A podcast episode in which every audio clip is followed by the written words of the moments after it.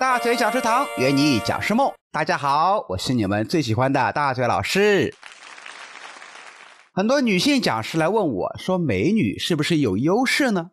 我们先来看几个数据啊。美国德克萨斯大学的丹尼尔教授曾经写过一篇论文，叫做《颜值和劳动力市场研究》。经他调查发现呐，漂亮的人普遍比丑陋的人收入要高。女性这一差异为百分之九，男性为百分之十四。上海社科院调查将全国二十五个省市中的一万个年轻人按相貌丑到美划分为七个档次。调研结果是，长相好看的人比长相一般的人要高出百分之十五的收入。嗯，那么美女讲师到底是不是有优势呢？第一。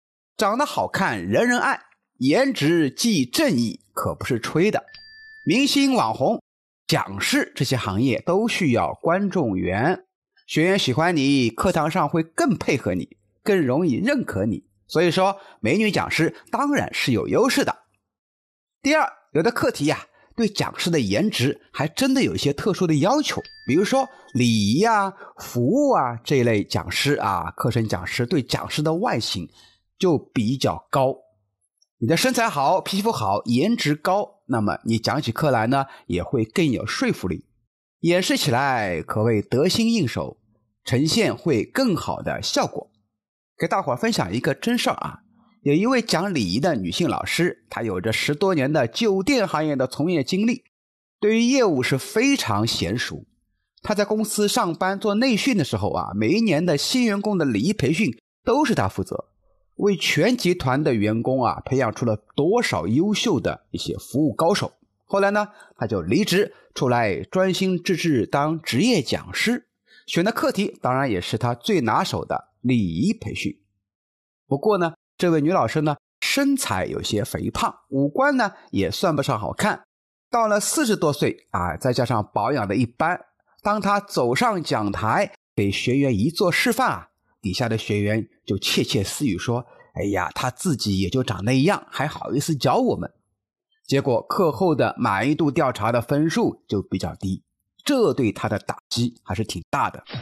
直接的后果就是课量上不去。后来呢，还是乖乖的回到了公司，当起了内训师。第三，作为讲师需要以身作则，自己做到了，讲起课来才会更有说服力。